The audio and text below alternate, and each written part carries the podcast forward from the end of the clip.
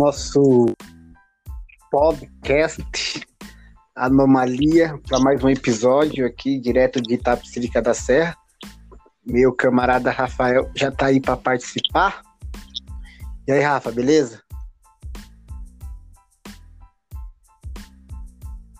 É, eu acho que ele Fala, tá... João. Ah, tá me ouvindo? Pô, na certa forma, eu acho que meu aqui que tá meio ruim, porque a, a, tá chegando um pouco picotada a mensagem. Não sei como é que tá chegando a minha voz para você aí.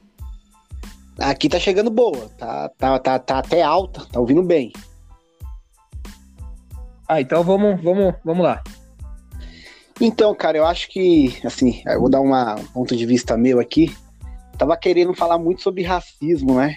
Mas nunca, tipo, vi o um momento, vi o um momento. E aí aconteceu essa parada, né, com esse nos Estados Unidos, né, com o George Floyd, né, de 46 anos, que foi morto por um policial branco lá nos Estados Unidos. Isso gerou uma onda de protestos enorme, já está no oitavo dia. Tava vendo a CNN agora e o bicho tá pegando lá. O protesto já foi para França, um protesto gigante, né? E, e eu falei, cara, a gente aqui, a gente, eu vou falar um pouco da minha, eu, da minha visão dos Estados Unidos, que eu tava vendo algumas, conversei com umas amigas minhas que moram lá, e eu particularmente não sabia, né? Eu, eu, sabia que o racismo nos Estados Unidos era muito forte, e ela comentou algumas coisas quando ela chegou lá, né? Porque lá nos Estados Unidos o racismo é declarado, não, não tem passada de pano, não tem mimimi, que nem no Brasil que eles, que eles eles fingem que não, que, não, que não são racistas, eles fingem que não liga para a cor da pele, quando é um, é um racismo sim estrutural.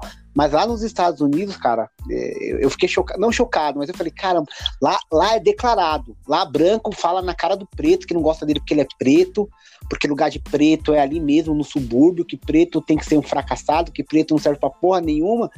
E dependendo do estado, cara, é, o racismo é extremamente forte, gigantesco, escancarado.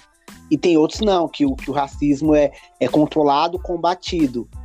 Então, quando eu vi isso, né, é, a morte desse, desse rapaz lá e, e a repercussão, eu falo que lá, lá nos Estados Unidos, um país de primeiro mundo, onde está avançado em vários sentidos, quando se fala da sociedade, lá o racismo continua extremamente forte e matando negros. Eu queria saber como isso bateu em você, a morte de mais um negro. Vamos começar pelos Estados Unidos. Como isso bate em você? Porque bate em todo mundo, né? Que eu acho que, que percebe a, o preconceito, o racismo. Porque tem muita gente que não percebe, né? Tem muita gente que, que não acredita ou que não enxerga da maneira que deveria enxergar.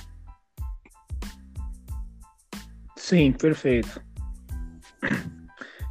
É, é João, eu, eu acho que primeira coisa que a gente poderia é, falar na sua introdução é sobre uh, o mito da democracia racial aqui no Brasil, um, um, conceito né, de Gilberto Freire, que a gente, uh, de alguma forma, pensou, pensou aqui no Brasil uma ideia de que o negro e o branco vivia de forma cordial e que a gente necessariamente tinha uma aceitação, existia um processo de aceitação natural das relações é, é, da branquitude com a negritude e que isso era é feito, sempre foi feito historicamente de uma forma branda, vamos colocar assim. E, e na verdade, por que, que isso é um mito? Porque essa relação da branquitude com a negritude nunca foi uma coisa é, espontânea, natural e pacífica como esse mito tentou engendrar. Na verdade, o que a gente tem é um racismo disfarçado, é um racismo velado, é um racismo que, de alguma forma, ele se esconde. E aí, quando a gente vai estudar essas questões, essas relações de poder, a gente sabe que nos Estados Unidos, justamente, isso é declarado. É, como, como se não tiver errado, Will Smith ele, ele fez um, uma e colocou uma fala de que na verdade não é que o racismo não existia nos Estados Unidos, mas é que agora ele está sendo mostrado ou está sendo mais mostrado, evidenciado por conta de todos esses acontecimentos que, que, que, que estamos vivenciando, seja o governo é, um governo conservador, um governo racista, é, fascista nos Estados Unidos, seja também pela questão da pandemia que escancarou, vamos colocar assim, as mortes é, por conta aí dos negros que são vitimados, e seja também por esse comportamento da polícia que agora a gente tem a possibilidade das redes sociais que consegue é, maximizar esses fatos isolados que antigamente aconteciam e ficavam aí, de certa forma, na marginalidade da, dos noticiários. Então a gente tem a possibilidade desses canais alternativos que colocam isso no ventilador, colocam isso numa lente maior para a gente visibilizar. Então, uh, de certa forma, assim, me choca, o que choca para nós é, é justamente saber que, pensando do ponto de vista de uma ideia de progresso, de evolução cultural, parece que a gente não evolui, parece que a gente, a única coisa que a gente quer é que exista nos estados sistemas de, de controle que, que, que possam banir esse tipo de comportamento que ele é antidemocrático, ele é antissocial, ele é discriminatório, ele é racista. Então a gente precisa de instrumentos antirracistas que funcionem. Mas acreditar que o, o preconceito, de certa forma, seja banido da sociedade, eu acho que é uma coisa muito difícil. Mas, só para é, colocar minha última colocação aqui, para depois você desenvolver outras coisas, é, existe uma questão, uma discussão que a gente entende que ninguém nasce racista. A gente, né, as pessoas tornam-se racistas pela educação e pelo meio que elas são inseridas. Então, evidente que a gente pode ter um combate, uma desconstrução racial por meio de uma educação que vem, de, que vem desde a base familiar, que acontece dentro das igrejas e não apenas no Estado do ponto de vista quando você vai para a escola. Então, se você não tiver uma desconstrução dessa, desse preconceito racial em todos esses lugares, a gente não vai ter um, um verdadeiro e, efetivo combate ao racismo, e aí essas coisas vão continuar acontecendo, infelizmente. Então, ainda fazendo um paralelo com os Estados Unidos em relação ao Brasil, que a gente vai vir para o Brasil com força, Lá o negro tem total ciência, lá, lá ele sabe que pelo fato dele ser negro, ele vai ser perseguido, ele vai ser maltratado e muitas vezes ele vai ser assassinado, né? A estrutura lá nos Estados Unidos é feita para isso, para deixar claro. Lá não tem sombra de dúvidas como tem aqui no Brasil né? Que muitas vezes a pessoa é pego no racismo, mas ela, ela, ela vem com várias desculpas. Não, eu tava mal, tava com raiva, tava com problema psiquiatra, eu tava num um dia mal. Lá nos Estados Unidos, além de ter uma estrutura onde deixa bem claro, né? Que lá sim se odeia negro, lá sim, se puder, coloca o negro no lugar dele, que é num lugar é, de submissão, é lá também que tem é, os maiores movimentos contra negros, né? Declarados. Aí você fala, quando você fala sobre esse negócio de evolução, se passou tantas décadas de luta, de reflexão, onde na teoria, né, a gente pensa assim, quanto mais o tempo passa, mais o ser humano evolui. A Ku Klux Klan, né, que é o maior movimento de supremacia branca que persegue, perseguiu, assassinou negros por muito tempo, ainda existe nos Estados Unidos. Não foi banida, eles mudaram a identidade, eles deram uma repaginada, mas está lá, deixando bem claro que as suas ideias ainda de perseguir, ma matar e maltratar negros no país que na teoria é o maior país do mundo, é, vai continuar, né? E isso não se combate ou não consegue se combater é, da forma que se espera, né? A gente tem um presidente lá, o Trump, que, que tem pensamentos perigosos em vários sentidos, que nunca declarou, fez alguma declaração racista, mas ao mesmo tempo ele tem, ele tem um certo apreço por, por, essas, por esses movimentos de supremacia branca. Né? E é isso que você fala, né? É, a gente evoluiu, passou décadas de lutas, de movimentação, mas esse preconceito tá lá, escancarado, de que negro tem que ser empregado, que negro tem que ser submisso, que negro tem que estar tá ali num, sempre numa situação é, de, de, de, menosprezo. Aí eu quero botar um áudio aqui para você ouvir, pra gente continuar, pra gente vir pro Brasil, porque lá nos Estados Unidos, lá eles estão lutando há muito tempo. E aqui no Brasil, ó, o Márcio chegou. Márcio, a gente tá falando do racismo aqui. A gente passou pelos Estados Unidos. Eu vou colocar um áudio aqui para vocês ouvirem. Aí depois eu apresento o Márcio pro Rafael. Pera aí, ouve aí, gente. A polícia chegou lá de uma maneira tão cruel, atirando, jogando granada, sem mesmo perguntar quem era. Eu entendo. Se eles conhecessem a índole do meu filho, quem era meu filho, eles não faziam isso. Porque meu filho é um estudante, o meu filho é um servo de Deus, o meu filho, a vida do meu filho era casa, igreja, escola e jogo, celular. Era isso. Foi para isso que eu estava criando ele. Mas, infelizmente, interromperam o sonho do meu filho. E quero dizer, senhor governador, a sua polícia, ela não matou um jovem de 14 anos com um sonho, com um projeto, querendo ser alguém na vida. A sua polícia matou uma família completa. Você, vocês conseguiram ouvir aí? Oi, boa noite. Perfeito. Boa noite, Márcio. Márcio, tô aqui com o Rafael. Rafael, se apresenta aí pro Márcio e vice-versa aí, sua formação, que a gente já continua. Beleza, então, o Márcio, é, sou o Rafael, é, sou professor de filosofia, também sou formado em teologia. É, atualmente estou fazendo doutorado na PUC, no Departamento de Tecnologia, Inteligência e Design Digital. Eu atuo também em cursinho pré-vestibular, é, preparando os jovens aí para a universidade. Trabalho também com alguns movimentos, é, como, como o Movimento Negro, a Coalizão Negra, com Douglas Belchiori e outros parceiros aí de luta. E basicamente é isso, um pouco de mim, assim. Ah, bacana, prazer. Fala aí, Márcio. Prazer. É, eu sou o Márcio Moraes, eu sou formado em Relações Internacionais, estou cursando Pedagogia agora na USP. Se o Covid deixar, eu me formo esse ano. É, eu participo de um cast também colaborativo, que é, que é o Pau é Pedra, sou morador aqui de Itapsirica mesmo. Acho que basicamente é isso.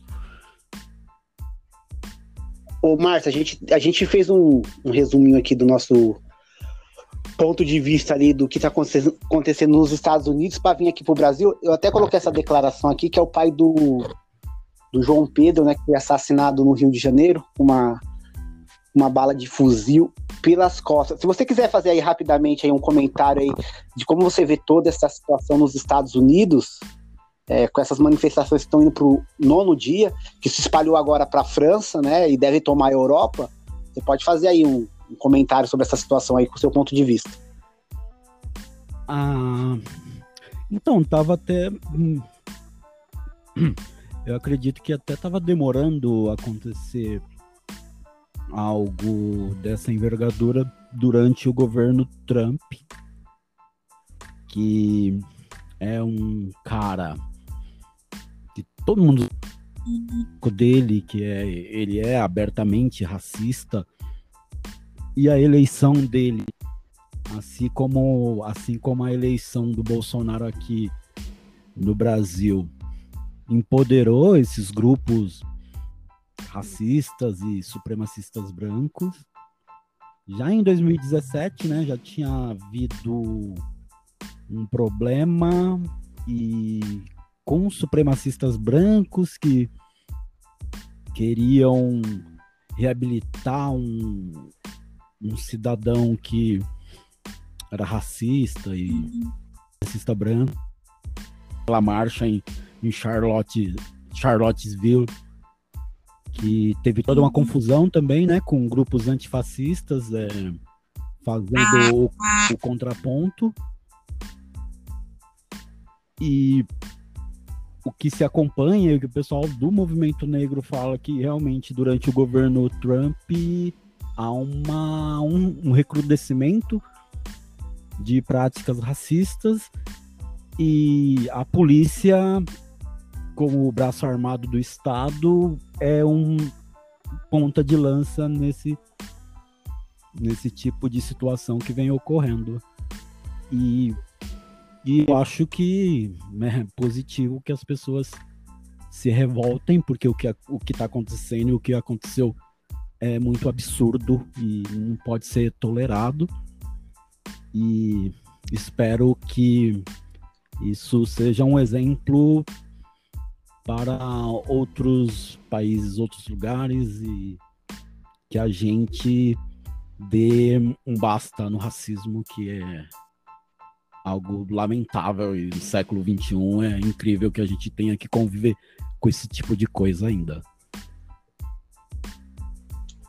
Então, cara, eu queria vir para o Brasil agora porque eu quero contar uma experiência minha. É, eu nunca sofri é, racismo, porque, porque eu, eu, eu entendi uma parada depois de muito tempo, assim, depois de adulto. Quando eu era pequeno, toda vez que perguntavam qual é a minha cor, eu sempre falava assim: ah, moreno claro. Moreno claro. Não, eu sou moreno claro. E eu sempre fazia questão de falar que eu era moreno claro. Eu não sabia por quê, mas eu queria ser moreno claro e era óbvio que eu queria, eu tava ali tentando ser claro, porque ali, claro, é, era próximo de branco, e branco era próximo de ser melhor. Mas eu não sabia disso, eu não entendia isso. Porque agora eu percebo que a estrutura racista no Brasil, a estrutura de racismo que existe no Brasil, ela, ela é essa, né? Ela é racista, mas ela não se declara, né? Então, assim, eu, moleque da periferia, né? É, não percebia, mas estava aí. Eu, estava sendo, eu, eu tava sendo construído dentro de uma, uma ideia de racismo. Eu não queria falar que eu queria ser branco, porque talvez eu não sabia como, mas eu, eu sabia que eu não queria ser negro, mas eu também não falava isso com, com as minhas palavras. E aí a gente cresce, né? E eu percebi que, que essa estrutura, ela sempre foi ali. Ela não era aquela estrutura clara, como é nos Estados Unidos, que o racismo é extremamente escancarado, mas ela sempre existiu em todos os lugares, né? Então, assim, a gente sempre vê, via e ainda vê negros em, em, situações nunca de protagonismo dentro da sociedade, né? O negro era o lixeiro, o negro era o pedreiro, a negra é sempre a, a faxineira, e a gente cresce com isso, mas a gente não. Aí é uma experiência minha é, a gente não percebe que é uma estrutura feita para a gente estar tá ali. A gente não se revolta porque também a gente não sabe o que está acontecendo, e eu acho que é isso que é o racismo do, do, o racismo do Brasil é diferenciado, porque ao mesmo tempo que ele está te condenando, ele não te deixa perceber ao ponto que você se revolte. Né? Então a gente, eu cresci nesse meio, né? E por muito tempo era sempre esse negócio, moreno claro, moreno claro, mas eu não sabia. E aí depois de, de, de várias paradas, eu fui construído dentro de, de, um, de uma ideia de que sempre é, questionar, de lutar contra certas coisas, eu fui percebendo, peraí, né? Existe uma, existe uma vergonha de querer, uma, uma, uma vergonha de ser moreno. Porque no Brasil a gente fala que é moreno, claro, pardo, porque a gente nunca quis falar que era preto, né? Porque a estrutura foi feita para falar, tenta, tente não ser negro tente não ser preto. Então a gente vê que as meninas faziam chapinhas no cabelo, os caras ou raspavam o cabelo, ou usavam toco ou boné, porque ninguém, que, ninguém queria usar o black. Né? Então eu percebi, e hoje eu percebo que esse é o racismo do Brasil. E a gente vê muita gente branca né, falando que não existe racismo no Brasil. E aí, para eu terminar, eu passo pro, pro Rafa e depois pro Márcio. Eu vi o Adrilles é, da Jovem Pan, ele falou uma coisa que eu fiquei chocada, porque ele falou, estavam debatendo sobre as manifestações é, nos Estados Unidos e estavam falando sobre escravidão, e ele disse que as mulheres negras, na época da escravidão, elas não eram abusadas, elas namoravam os, os donos das fazendas, os, os patrões. Ele deu a entender que elas faziam isso porque elas queriam. Tipo assim, a mulher negra, ela não tá sendo estrupada, ela tá lá namorando. E assim, essa visão do branco, da elite, que sempre construiu a narrativa, né? Ao meu ver. Eu não sei como você vê, Rafa, eu não sei qual foi a, as experiências de racismo que você já teve, ou quando você acordou para perceber que ser negro no Brasil era difícil.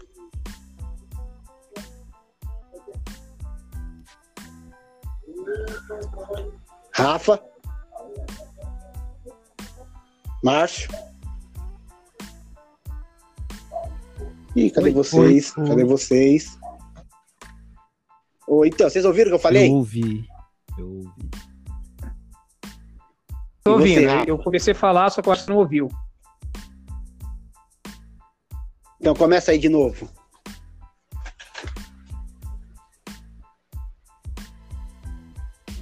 É, não tá vindo, Rafa. Eu acho que é a sua internet aí, hein?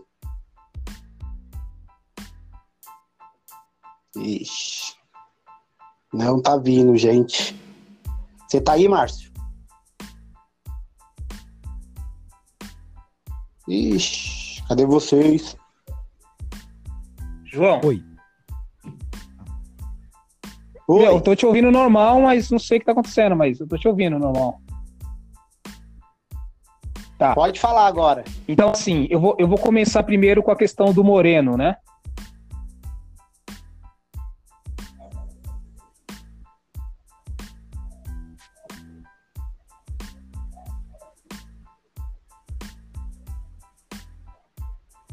Não tô te ouvindo.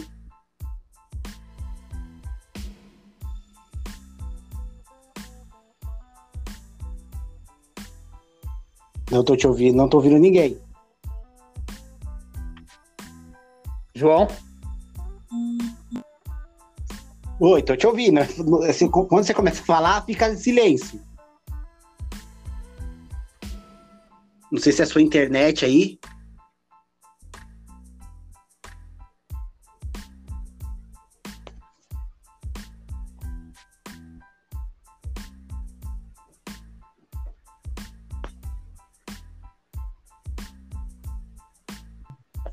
Eu acho que é a internet de vocês, gente. Eu acho que é a internet de vocês. É, eu tô te ouvindo, João, mas você, tá me ouvindo agora ou não? Continua sem ouvir? Agora eu tô. Tá. Não, agora eu tô. Posso continuar então para ver? Pode. Então vamos lá. É, o primeiro ponto que eu vou trabalhar dentro da sua. Você falou muitas coisas, eu vou colocar algumas coisas que eu lembro aqui do- dos pontos que você trabalhou na sua fala. Então, primeiro a questão do moreno, né? É, como você mesmo colocou, o Sim. moreno ele entra como um termo para dizer que eu não sou negro, que eu não sou preto, mas eu sou quase branco. Né? A ideia do pardo também ela entra um pouco nessa linha.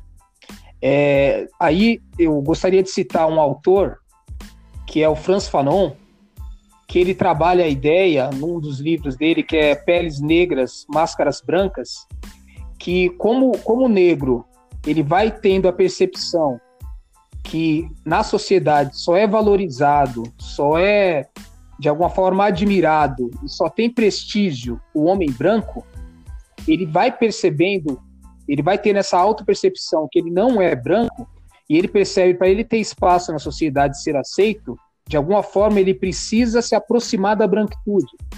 Então ele vai tentando negar a negritude, é, seja de uma forma física, seja de uma forma é, de comportamental.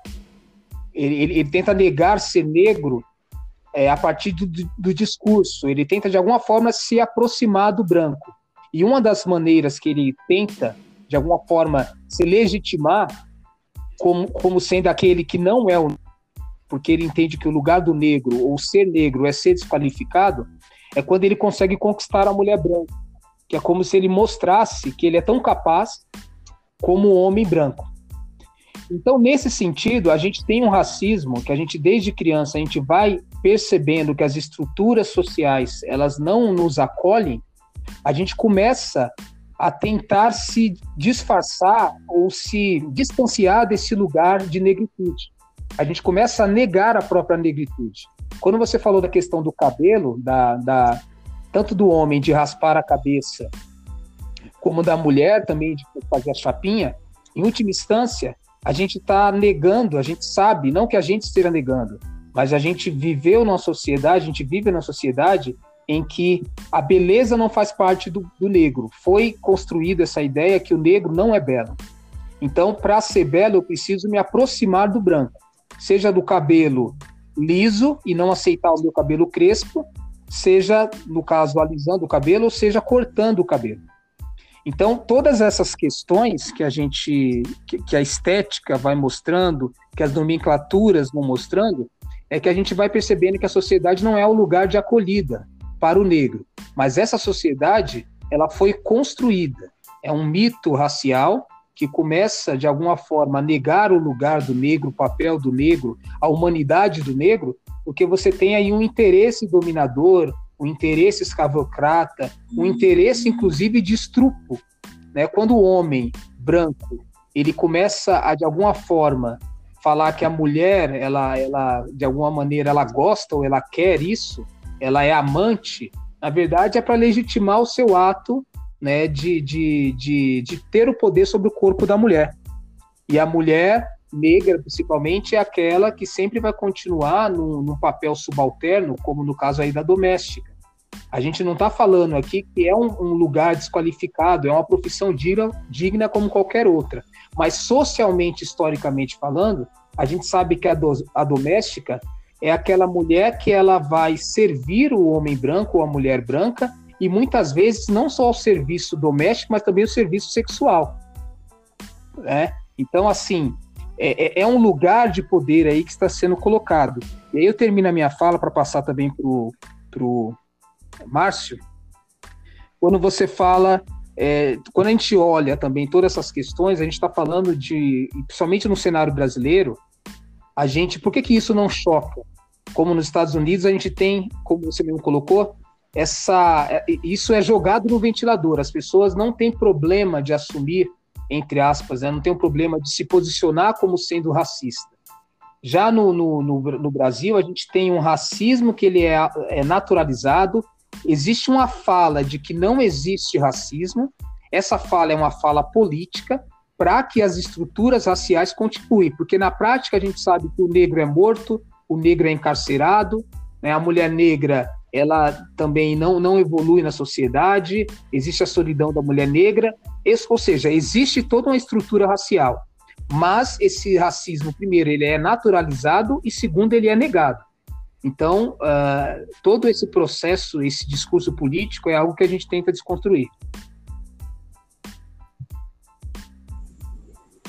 E aí, Márcio, o que, que, você acha aí disso tudo?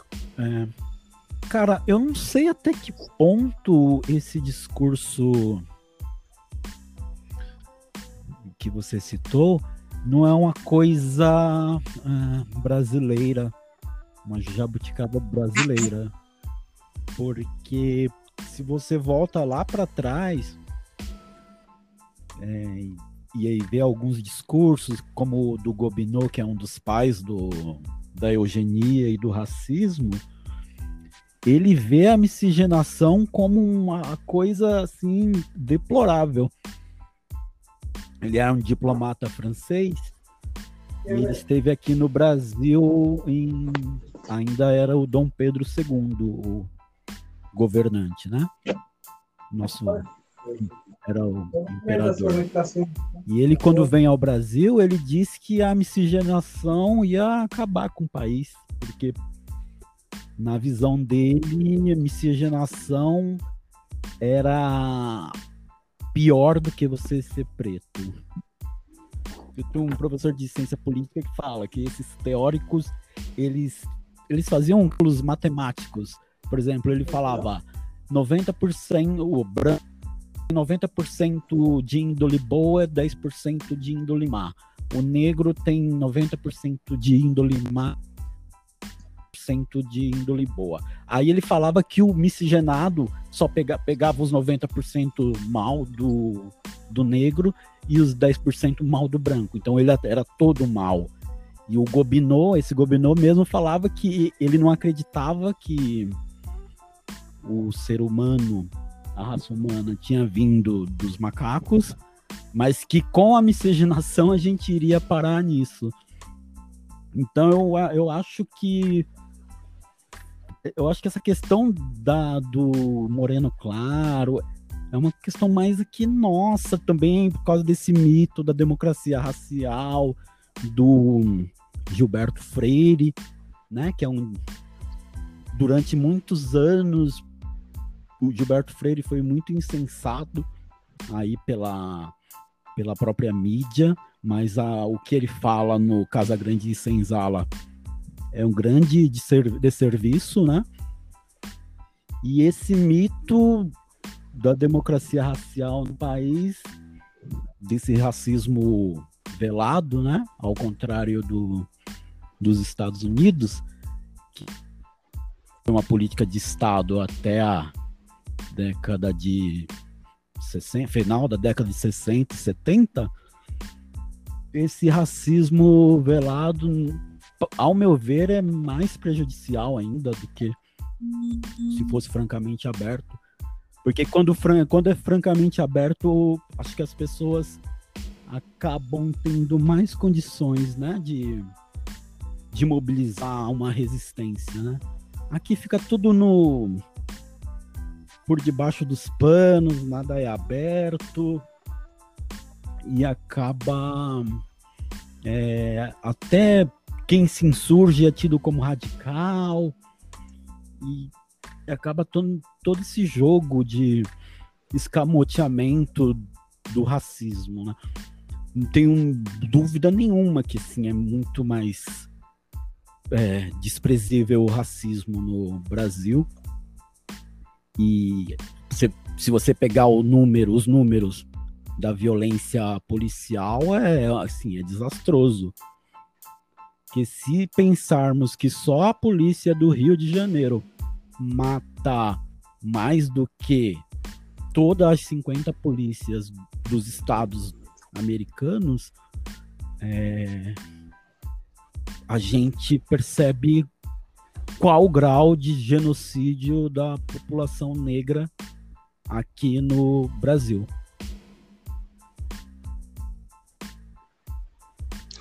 Mas assim, deixa eu perguntar para vocês, é, a gente está sabendo combater o racismo aqui no Brasil?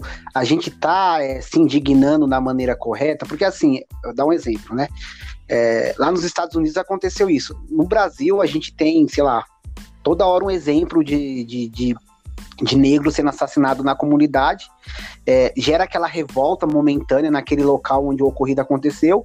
Dias depois, é, a situação é esquecida esquecida assim pela grande mídia, pela sociedade em geral, que faz parte desse contexto, a vida continua e logo depois é, acontece isso de novo, aí gera mais uma comoção momentânea que dura três ou quatro dias, é, passa e aí de novo e de novo. É, eu queria saber assim, o Brasil está evoluindo é, em relação ao combate ao racismo, essa geração, porque essa geração, eu acredito que essa molecada de 20, 21 anos, tá pegando uma situação aparentemente é, mais tranquila em relação ao racismo.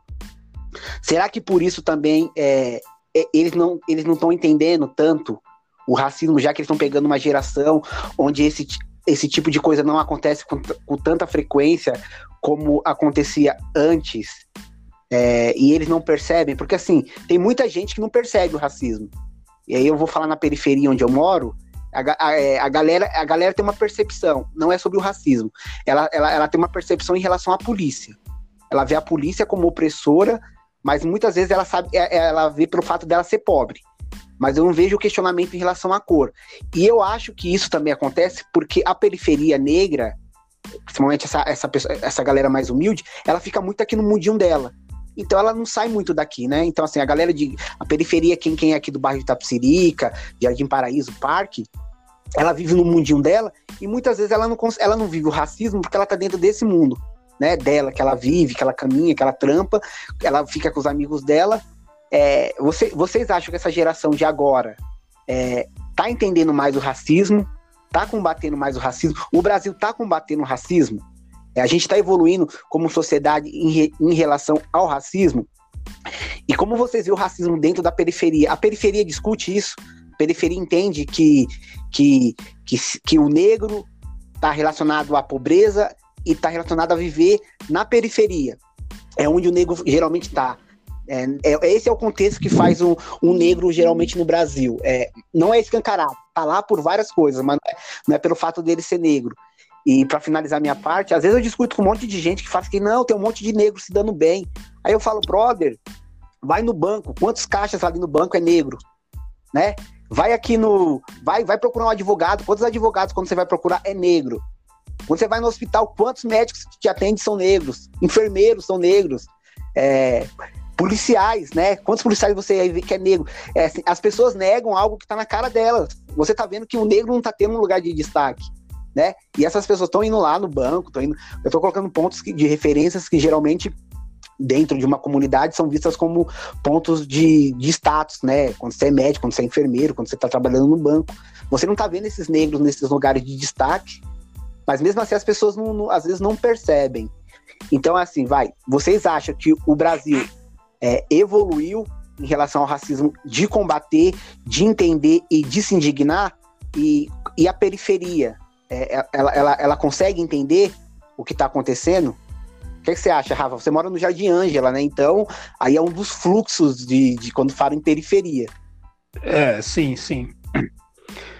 Ó, João, eu, eu, eu gostei muito da, da fala do Márcio e até lembrei é, que o, o Abdias do, do, Nascimento ele fala um pouco essa questão de que é, quando você tem um racismo declarado, você consegue como ele mesmo colocou, né, o, o Márcio, você consegue entender que existe o inimigo aonde ele está, você sabe que armas que ele utiliza para te atacar e você começa a criar um sistema de combate de resistência. Se for analisar o quilombo, os quilombos eles foram construídos dentro de, de um, um ambiente que era totalmente hostil aos negros, mas que você tinha, vamos colocar assim, você sabia onde estava a Casa Grande e onde estava a senzala. Então você sabia onde estava o seu inimigo. Essa existia essa divisão muito clara e definida.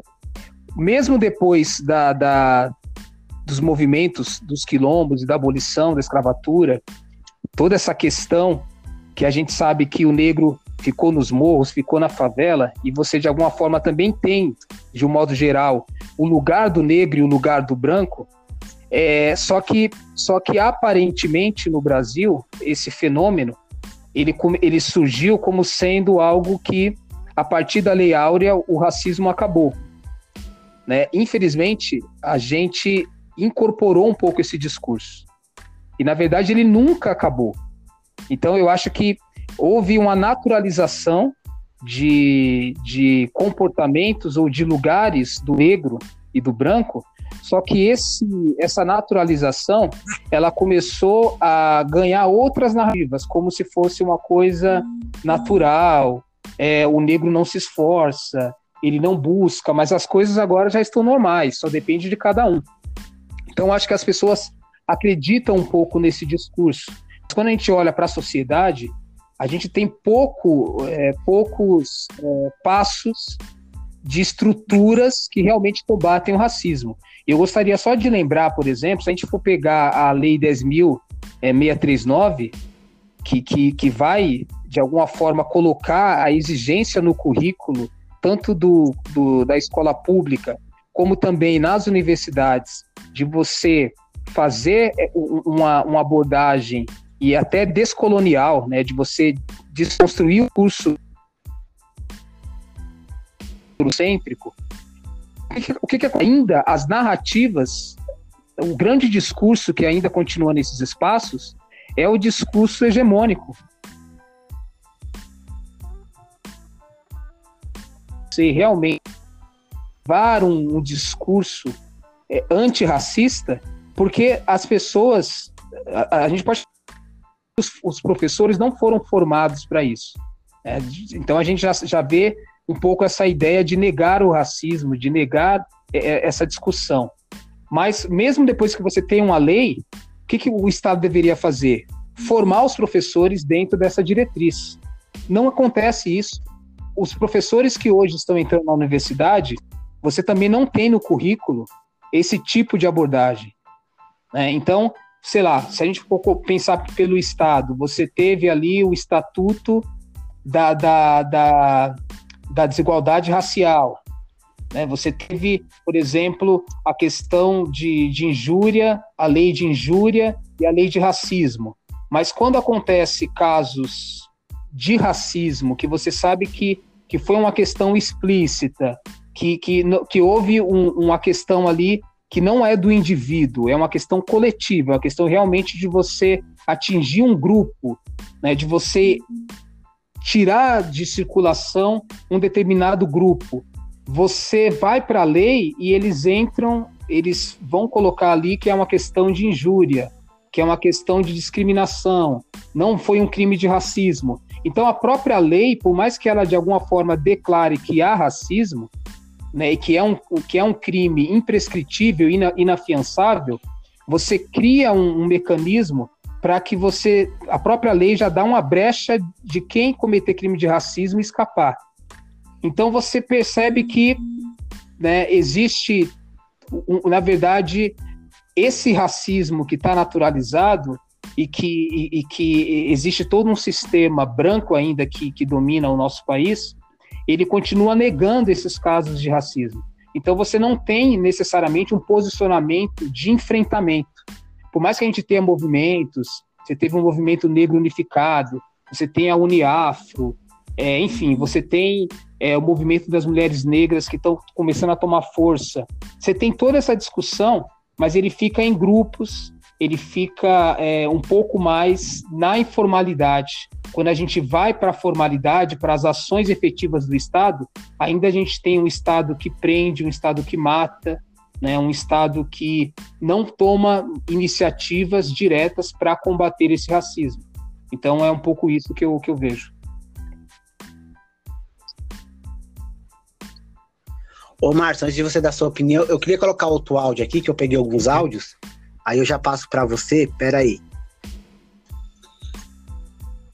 Particular na Zona Sul foi vítima de ataques racistas feitos por colegas da escola, um grupo de conversa por aplicativo. A família registrou o caso na polícia. Para comprar negro, só com outro negro mesmo. Ou você paga. Mais preto, mais prejuízo Dou dois índios por um africano. Um negro vale uma bala.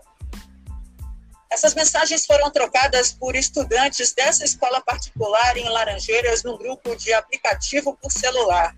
As conversas mostram que as mensagens são extremamente racistas e algumas delas são direcionadas a Fatu, uma aluna negra aqui da escola. Nessas mensagens, os alunos se referem a Nindéio, fede a chorumbo, Mano, a Fatu usa sutiã, escravo não pode, ela não é gente. E continuam os ataques. Negro é dinheiro negativo. Cara que vende tem que pagar. Para comprar negro, só com outro negro mesmo. Ou você paga, quanto mais preto, mais prejuízo. Sim. Conseguiu ouvir aí, gente?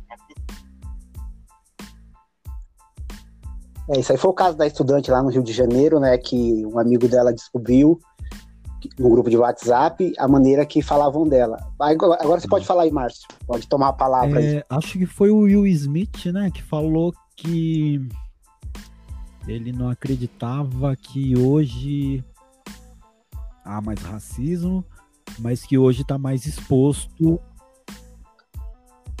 O racismo. É, ele é, falou que o tá racismo não aumentou. Exposto. É que ele agora está sendo filmado. A questão da rede social, isso fica mais potencializado. E com a ascensão também desses governos de extrema direita, tanto nos Estados Unidos como no Brasil, é, essa parte da sociedade está empoderada para cometer uma série de abusos, ainda, ainda mais abusos. É, eu tendo a concordar. É, tem razões históricas, né, também por que lá nos Estados Unidos parece haver mais organização, é, e aqui no Brasil não. A própria esquerda aqui no Brasil, por muito tempo, acabou fazendo muito recorte de classe e deixando relegada a questão da cor e também outras questões como de gênero e orientação sexual. É, um marxismo ortodoxo acaba entrando muito na questão da luta de classes e, não, e por muito tempo não falou né, de racismo também. Tem isso. É, o Rafael citou a Lei 10.639, é, assim, é tão absurdo. Quando eu entrei na USP, no curso de pedagogia, não tinha uma matéria que contemplasse essa lei que é o ensino de educação, história afro-brasileira. O curso de pedagogia da USP é considerado o melhor curso de pedagogia do Brasil. E a gente não tinha uma matéria, não tinha optativa. E já tinha uma galera lá brigando a. Nossa, há muito tempo para ter uma disciplina que contemplasse a lei. E aí eu entrei no centro acadêmico e a gente botou um pouco para rodar isso aí, porque tinha uma galera mais antiga já queria entrar na justiça, porque é um absurdo, a lei mais de 10 anos, a lei foi editada no primeiro ano do governo Lula e mais de 10 anos não tinha ainda uma disciplina na USP, que é tá melhor universidade do país.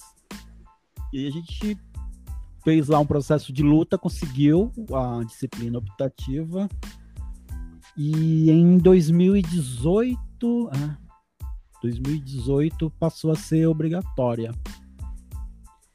Se no curso de pedagogia da USP tá assim, imagine nos outros cursos. Então não há nenhum preparo para o professor abordar essas questões na sala de aula.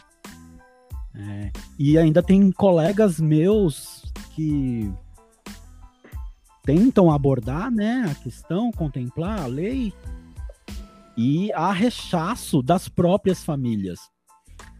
Porque tem essa questão também das religiões de matriz africana, que os evangélicos neopentecostais rechaçam completamente, assim.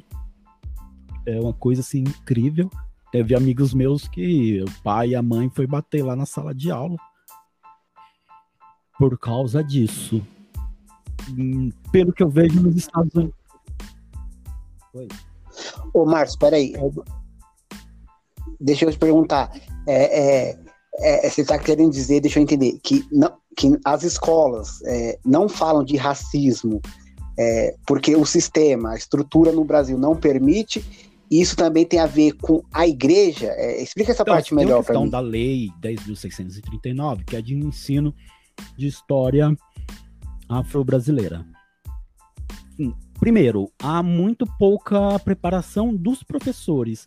Não é culpa dos professores, a culpa é de todo um sistema, porque o professor não foi formado para isso na universidade ele teve muito pouco contato com essas temáticas, com esses conteúdos.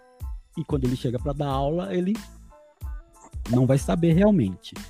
E tem uma outra coisa, quem tem condições de dar essas aulas, de ensinar essa história, que é uma história rica da cultura brasileira, da cultura negra, é rechaçado por questões religiosas também. É isso que eu tô dizendo. Isso acaba inibindo, inibindo esses professores, né, que acabam abordando isso. Já lá na USP tem muito caso assim. Por exemplo, nos Estados Unidos, a questão da religião e os negros tem uma outra ótica. Se você vê o, o principal ícone do movimento negro nos Estados Unidos é um pastor, né? Que é o Martin, Martin Luther King. Então ali tem uma outra forma de se ver as coisas, né? Até por ser um racismo mais um racismo duro, essa questão não foi inibida por outras nem a esquerda nem rosa é, inibiu o movimento. O movimento cons conseguiu se organizar e conseguiu é, manter posicionamentos e influência na sociedade civil e nos Estados Unidos tem um fenômeno também de uma de já existia uma classe média negra com influência com maior influência né no, nas instâncias decisórias já teve um presidente negro, né? Acho que isso que acontece também é uma reação também por isso, porque os brancos sabem que estão perdendo espaço e vão perder cada vez mais. Então tem todas assim razões históricas para nos Estados Unidos ter um tipo de organização e no Brasil ainda claro que tem muita contribuição valorosa do o Rafael citou aí do MNU, tem muita liderança bacana do movimento negro, que é o Negro Belchior mesmo faz um trabalho bem interessante, quase foi eleito, né, deputado federal, por pouco. Mas ainda, por exemplo, se você perguntar qual é a cara, a figura pública do movimento negro aqui no Brasil, assim, a gente vai ficar meio que procurando ainda. Não que seja importante, não que seja totalmente então, eu acho que é, é, imprescindível, mas ter uma liderança às vezes facilitam facilita um pouco as coisas.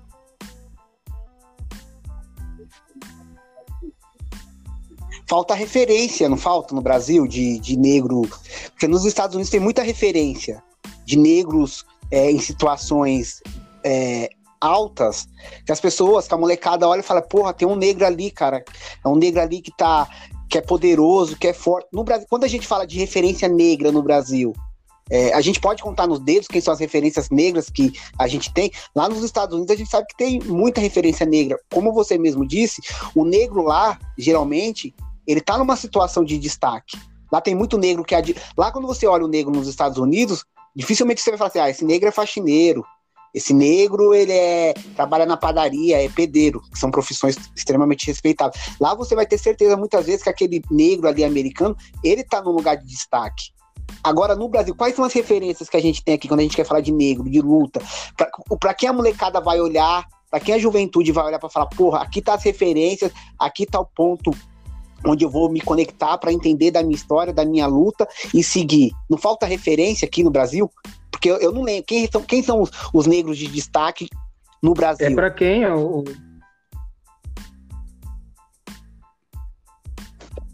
Tá. Então, Pode ser pros o, dois. O, o, o João, o, talvez, eu acho que, talvez assim, evidente que se a gente for analisar na própria gênese do racismo nos Estados Unidos, a gente teve, é, desde o do, do processo ali de, de abolição, a gente teve uma forma diferente do Estado, de alguma maneira, encarar esses processos. Aqui no Brasil, você teve um total descaso com o negro, e nos Estados Unidos você teve um processo um pouco mais, vamos colocar assim, regulamentado, de você garantir ali um, um, um, um direito à educação, de você garantir ali um pouco de terra, de você garantir ali um meio mínimo de subsistência. Aqui no Brasil você teve talvez nenhum tipo de, de, de acesso, né, de, de, vamos colocar assim, de facilitação do Estado de incorporar, de apoiar esse, esse negro. Então, de, de, pegando todo esse processo até hoje, a gente vai ver que não teve uma ascensão do negro a, a, a esses, a esses lugares na sociedade. Mas talvez a gente pode falar, talvez que a gente tem nomes, é evidente que a gente tem nomes no esporte, a gente tem nomes na arte, mas a gente está falando principalmente né, nas empresas, na indústria, nesses lugares que, que passa por uma formação acadêmica é, de qualidade, o acesso a isso, a gente realmente fica difícil a gente colocar nomes né, de, de, de negros que emanciparam, porque você não teve políticas de emancipação. E, e, eu gostaria só de comentar uma coisa sobre a Lei 10.639, que se a gente lembrar da, da Nilma, né, Nilma Gomes, que foi aí, ela, ela chegou a ser ministra no governo Lula, de Secretaria, Secretaria de Políticas da Igualdade Racial, e ela, ela fala muito que a 10.639 ela não foi implementada. Você, você teve um movimento de você aprovar uma lei, mas você não teve implementação da lei.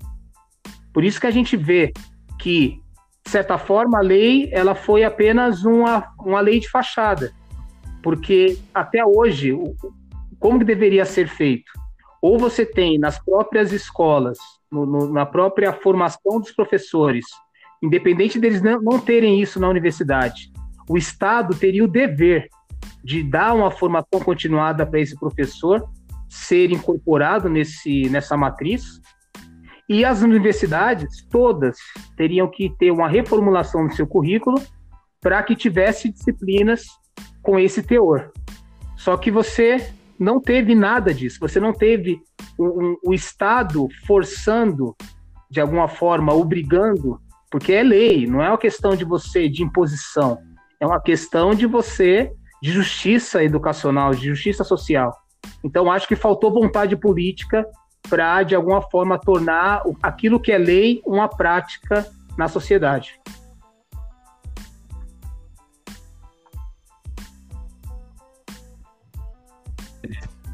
E aí, Márcio?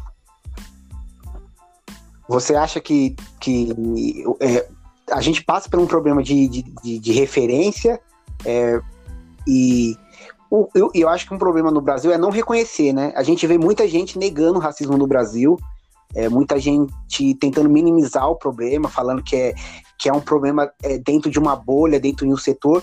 É, falta o Brasil reconhecer de fato que existe o racismo, que é um que a gente tem sim racismo no Brasil, que esse racismo é forte. E você acha que falta referência no Brasil de, de luta, de engajamento? Luta e luta e engajamento tem. Tem lutas e valorosas e houve a implantação de algumas políticas públicas que umas não foram executadas como é claro, a lei 10639, mas tem, tem a lei, a política, as políticas afirmativas, né, de cotas, que também é implantada nos governos do PT.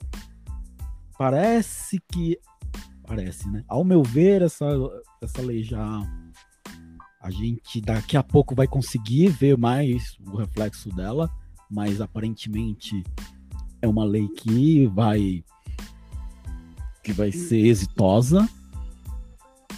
Mas o que aqui, aqui no Brasil a gente fica muito essa coisa, né, da dependência do Estado, do Estado, do Estado, do Estado.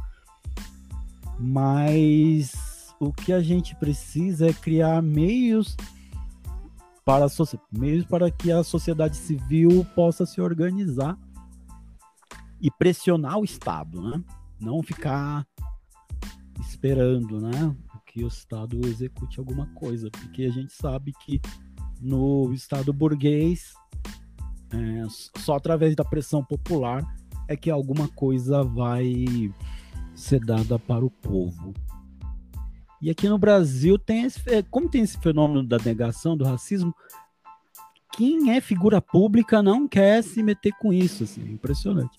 Pode ser é uma coisa muito estereotipada, tal, mas se você pega o comportamento do jogador de futebol no Brasil, jogador de basquete nos Estados Unidos, é completamente diverso. Também é um processo educativo, né? Mas você vê uma Sim. postura de um Neymar e de um LeBron James, é, é nossa, é água pro... Sim.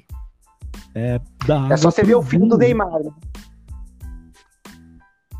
É, o cara vai atrás de uma branca porque no fundo ele quer meio que tentar provar alguma coisa, né? Lá nos Estados Unidos o negro vai, vai com uma negra, aqui no Brasil é o cara que tem status ele vai atrás então, de uma então, branca então geralmente. Né? isso né? Pode continuar. Também, né?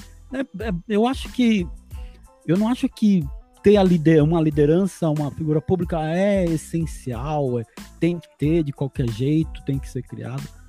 E assim, até porque por exemplo, se você pega o caso da Marielle Franco, que seria com certeza uma coisa muito grande no futuro, ela foi exterminada, né? Também tem isso, né? Que é uma das faces mais cruéis assim do racismo brasileiro. É difícil você chegar e quando você chega, você é contestado de todas as formas e você também pode ser morto.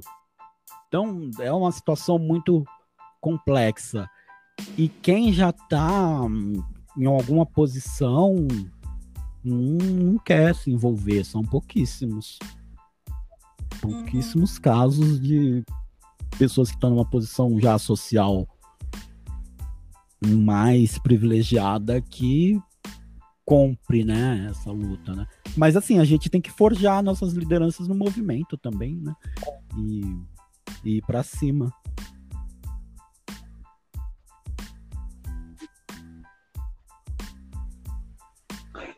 Eu, é, é, eu acho que existe todo um, um contexto, né? É, eu acho que nos Estados Unidos, né, a gente está começando a ter aqui, né, o, o é, manifestações antifascistas, né? Porque a gente está pegando um momento que o mundo está tá passando, né? Que é um problema do, de um vírus que está matando geralmente o pobre, né? Nos Estados Unidos é muito negro e latino.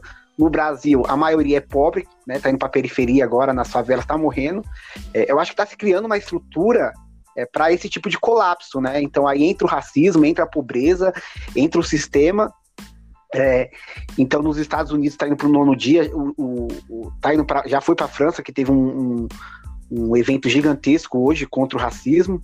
É, eu, no Brasil eu, é, eu, eu, não consigo identificar como, como, como essas manifestações elas, elas vão se encaminhar, né? Em relação a, a isso, né? Porque como eu falei, né? A, a gente tem toda hora é, é, assassinatos de, de negros de uma forma absurda e, e, e, e, o retorno, né? A gente vê que não tem a punição, né, o policial continua trabalhando. Lá nos Estados Unidos, os três policiais foram demitidos por causa da pressão absurda que tá tendo, e agora o policial lá o, é, foi preso, né?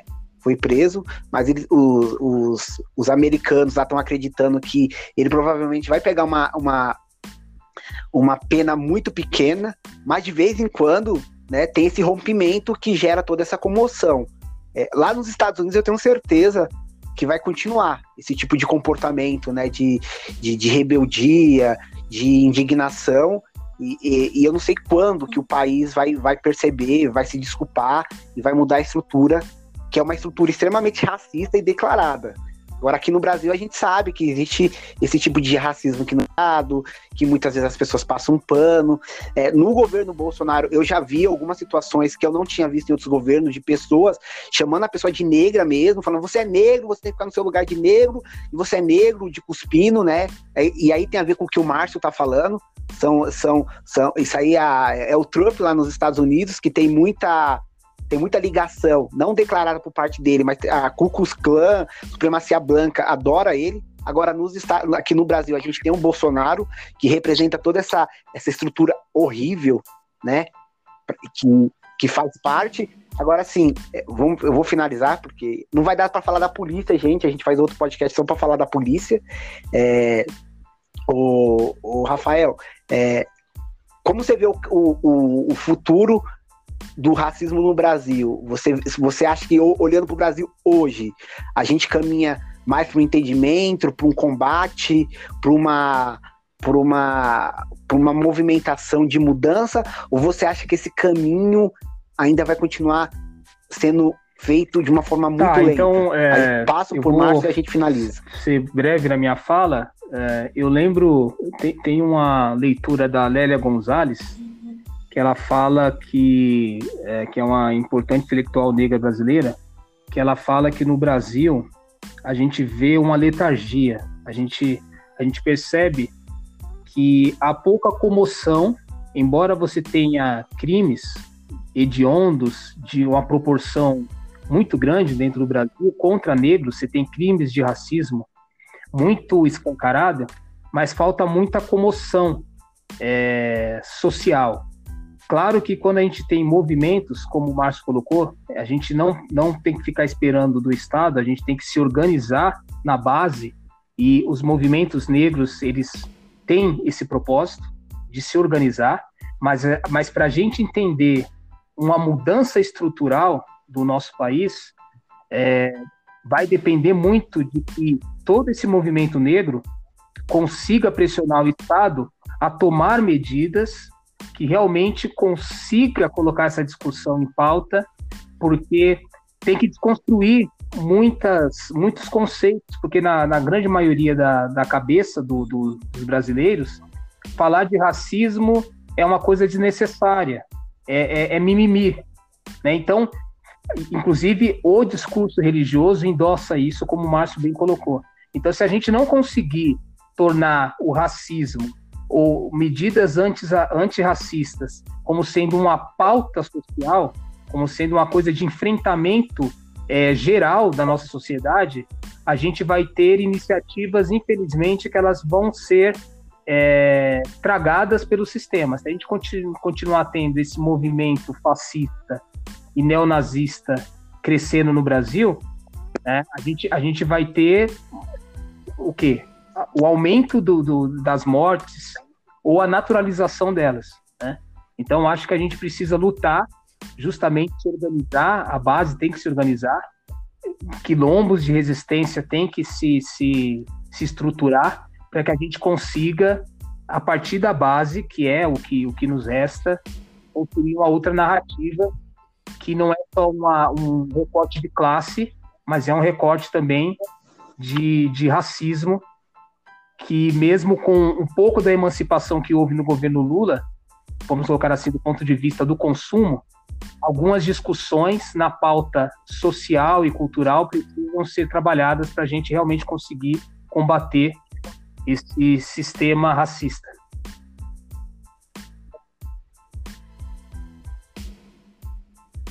Ah, bacana. Beleza, e aí, Márcio, é, fecha aí a sua fala. De, de luta, né?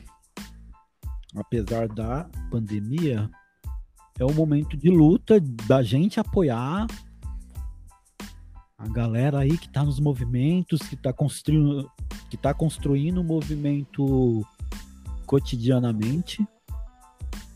É, não deixar ó, os brancos atrapalharem, porque tem vezes que os caras, meu, querem, acham que podem ajudar e acabam atrapalhando. A gente vive um momento muito difícil no país e que, essa pauta não vai avançar o governo não vai tomar nenhuma medida, né, para essa pauta avançar, então é o momento de, de pressionar os caras e, e sim, tem que ser bem claro, é, é como o Mano Brown fala lá na música Negro Drama, o senhor de engenho sozinho não aguenta. Se a gente for para cima dos caras, eles vão abrir o bico. Eles não vão aguentar a pressão. E porque negro no Brasil é maioria. Então, é o que eu tenho para dizer é que é o momento da gente fortalecer as iniciativas que estão sendo organizadas. E também um momento de convencer as pessoas que ainda ou estão no muro, ou acham que não pode ter confronto, se confrontar a coisa vai ficar pior. Não, a gente tem que convencer essa galera também a vir junto e, e lutar por uma sociedade livre de qualquer tipo de opressão.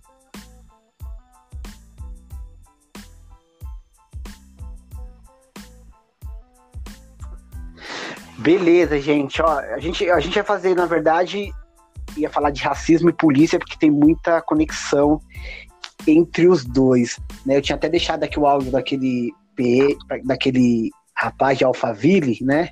Que tratou o policial aí de uma forma bem insana. É, mas aí eu vou deixar para o próximo episódio. Queria agradecer vocês. E, e, é isso que o Márcio falou. Agora é momento de luta, não é momento de recuo, momento de a gente se conectar, porque o Brasil passa por um momento extremamente perigoso e não tem tempo de, de voltar atrás. A gente tem que ir com tudo, tem que apoiar, tem que agregar, tem que fazer nossa voz chegar para quem não consegue ouvir. A nossa ideia tem que chegar para aquele que não está conseguindo entender o que está acontecendo, porque hoje a gente tem um presidente extremamente perigoso e, e ao redor dele as piores pessoas do mundo. Valeu, Gente, abraço. abraços e se Valeu, vemos até em breve. mais, pessoal.